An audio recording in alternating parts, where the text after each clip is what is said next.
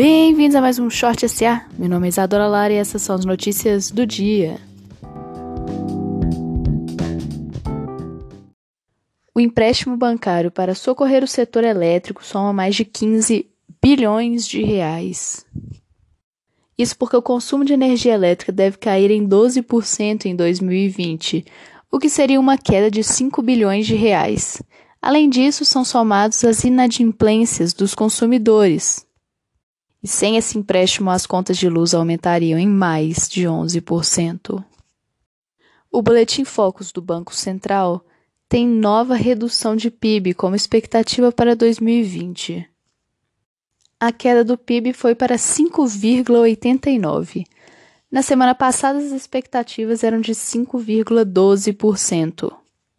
A expectativa para a inflação também caiu para 1,57% em 2020.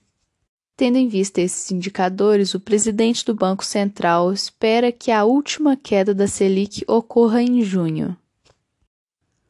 O ministro da Infraestrutura, Tarcísio, disse em live ontem com o Santander que deve privatizar 43 aeroportos até 2021.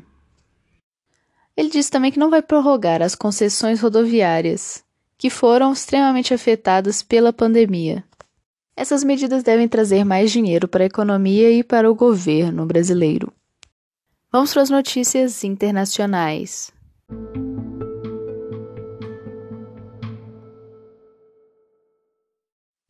As bolsas asiáticas tiveram alta nesta terça-feira.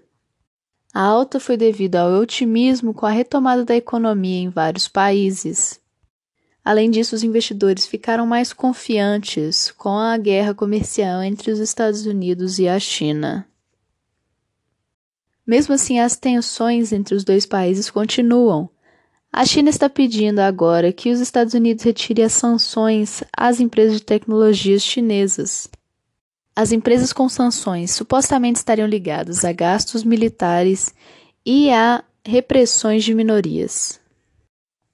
Os Estados Unidos mostram sinais de recuperação da economia, com o retorno das viagens aéreas, das reservas de hotéis e das aplicações de hipotecas.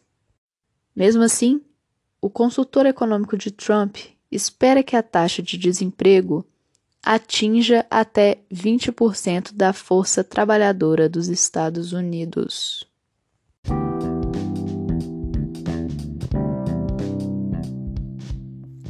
Essas foram as notícias de hoje. Tenha um bom dia e até logo.